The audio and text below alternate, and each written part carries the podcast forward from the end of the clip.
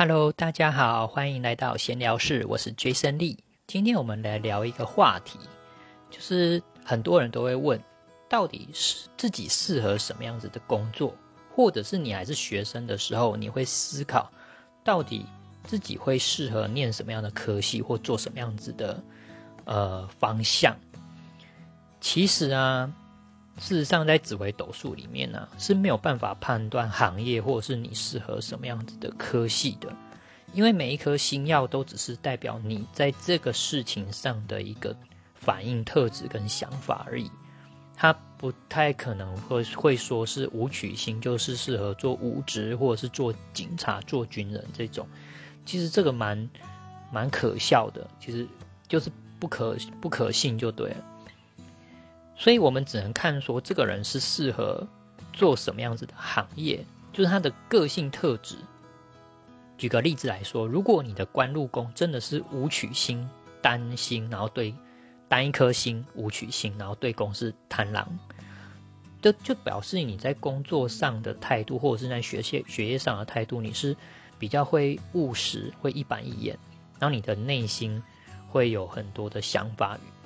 啊，很多的欲望想要多做一些什么，所以武曲星，哦，独坐官禄宫对宫是贪狼星的人，就是比较适合做专业技术的人才，比如说修理手表啊、修理电脑啊，哦等等的，就是比较有专长性的技术性的人。所以只能看一个行行业的特质，就是你。你这个人在学业上是什么样的特质？举例来说，有一个人的官禄宫是廉贞贪狼，然后他的命宫是紫微破军，好，那就表示他本身就是会有很多的天马行空的想法，他的个性也会想要有品味，想要觉得自己能够哦，在一个大公司知名的地方，或者是学生的话，就会想要考台中一中啊、建中啊这种知名的学校。那他在学业上的成的想法是什么呢？他在学业上就是他有廉贞贪狼，就是他人际关系，他很重视他的人际关系，他人缘很好。然后有贪狼星的加持之下，他也会比较在功课上，他就觉得哦，我就是可以就好了，就是他不会那么在乎说我的成绩一定要非常的高啊，但是他人际关系一定要好。然后他一定觉得人缘非常的重要，所以我们只能看他的一个特质，那他就是适合什么样的工作，适合什么样的科系，就是一定要跟人接触的啊。有很多工作是不用跟人接触，比如说有些人可能真的是幕后，然后帮人家算算钱的啊，或者是整理箱子的啊，哦，整理那种。有些人不不需要不，有些工作是和科系是不需要接触人的，那有些是要接触人。比如说业务啊，跑业务，然后就可能常常要像拉保险一样，就是常常要找很多人。然后还有像是摆夜市摆摊啊，你必须要吸引到很多人，你能够跟人家聊天沟通的。还有很多很多，像美甲美甲师也都是需要跟人沟通，你你要你一定要有人员，人家才会上门。好，所以到底自己适合什么样的工作，或学生适合怎么样的科系？其实核心来说，最核心的只有重点，然后只有两个重点，两个重点。第一个重点就是你到底喜欢吗？你喜欢什么？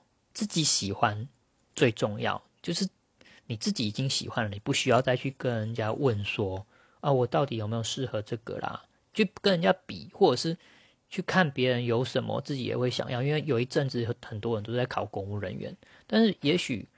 公务人员不一不一定适合你啊。我们我们可以知道说，行业没有贵贱，哦，不一定说公务人员就一定百分之百非常好。因为公务人员里面有很多类组，也有很多种行，也有很多种类型的工作，有的人可能不一定适合啊。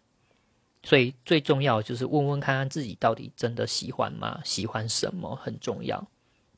第二个最重要的重点是。你想好自己为什么了吗？像前一阵子我无意间看了一部韩国片，韩剧叫做《如实陈述》，里面有一位女警，一个主一个角色。那她被人家被男主角问到说：“你为什么要当刑警、当警察？”那个女生就跟他说：“因为我想要亲自查出，好，我小时候妈妈被人家撞死了，那是肇事逃逸，当时都一直找不到凶手。那他想要考进警察，想要当警察，而且特别选填广收队就对了。那这个这一幕让我刺激到我的内心，因为我觉得。”我似乎也在，我没有找到我自己的那个为什么，就是人生活着的动机。我回去思考过，我曾经去看过一些文章，就讲到说，一部好的戏剧或好的小说，或是好的动画电影也好，它之所以会红，会很很多人爱看，是因为里面的主角有很强大的动机。举例来说，像是韩剧《Voice》的第一季非常好看，那个男主角吴。张赫演的那个吴正赫刑警，他的动机就是想要找出本来要送便当给他吃的太太，然后他就在路途中被连续杀人魔杀害了。那他整部戏剧就是他找到了一个听力很厉害的一个女警，可以帮他完成这个，就是能够找到这个连续杀人魔是谁。还有另外一部就是很红的《鬼灭之刃》，日本的动画。它里面的男主角，他的动机也非常强烈，他是想要让他妹妹从鬼变回人，所以他一定要接触很多的那些鬼，他要跟他们战斗，他才能够找到怎么样让他妹妹从鬼变回人。还有很多的例子，甚至我们都可以看得到报章杂志以前。就有一些学生哦，为了医治妈妈的病，他就很认真的念书，考上了医学系。这种都是会有一种强烈的一些自己的动机，就是自己，但是说服自己也可以让人家感动的一个为什么？就是你想好你的为什么呢？你为什么要念啊政治系？你为什么要念硕士？你为什么要念博士？你为什么要去？做这件事情，就是你为什么要念那个科系或做那个工作？当然，我们会很多人会想说，啊，我就是为了糊口饭吃，为了赚赚钱而已。但是，如果你真的是这种想法的话，你会真的很累。你每天起来就是勉强的爬起来去做这件事情，只为了糊口饭吃而已。你会没有那个精神意义的动力。那你看，有很多。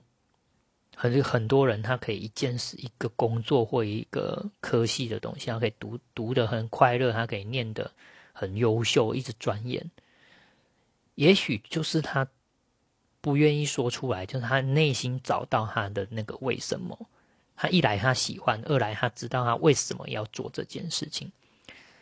像前一阵子，我一直都有 follow 一个中医师，叫高尧凯中医师的脸书。那他说他小时候。就就有一些过程嘛，但反正他就是就念中国医。那他之所以成绩突飞猛进，哦，也是有一些很玄的经历，然后，但是他就是跟别人不一样，他会想要医治很多怪病。他知道很多人生病是痛苦的，那他觉得中医博大精深，好，所以他有讲到他有一个。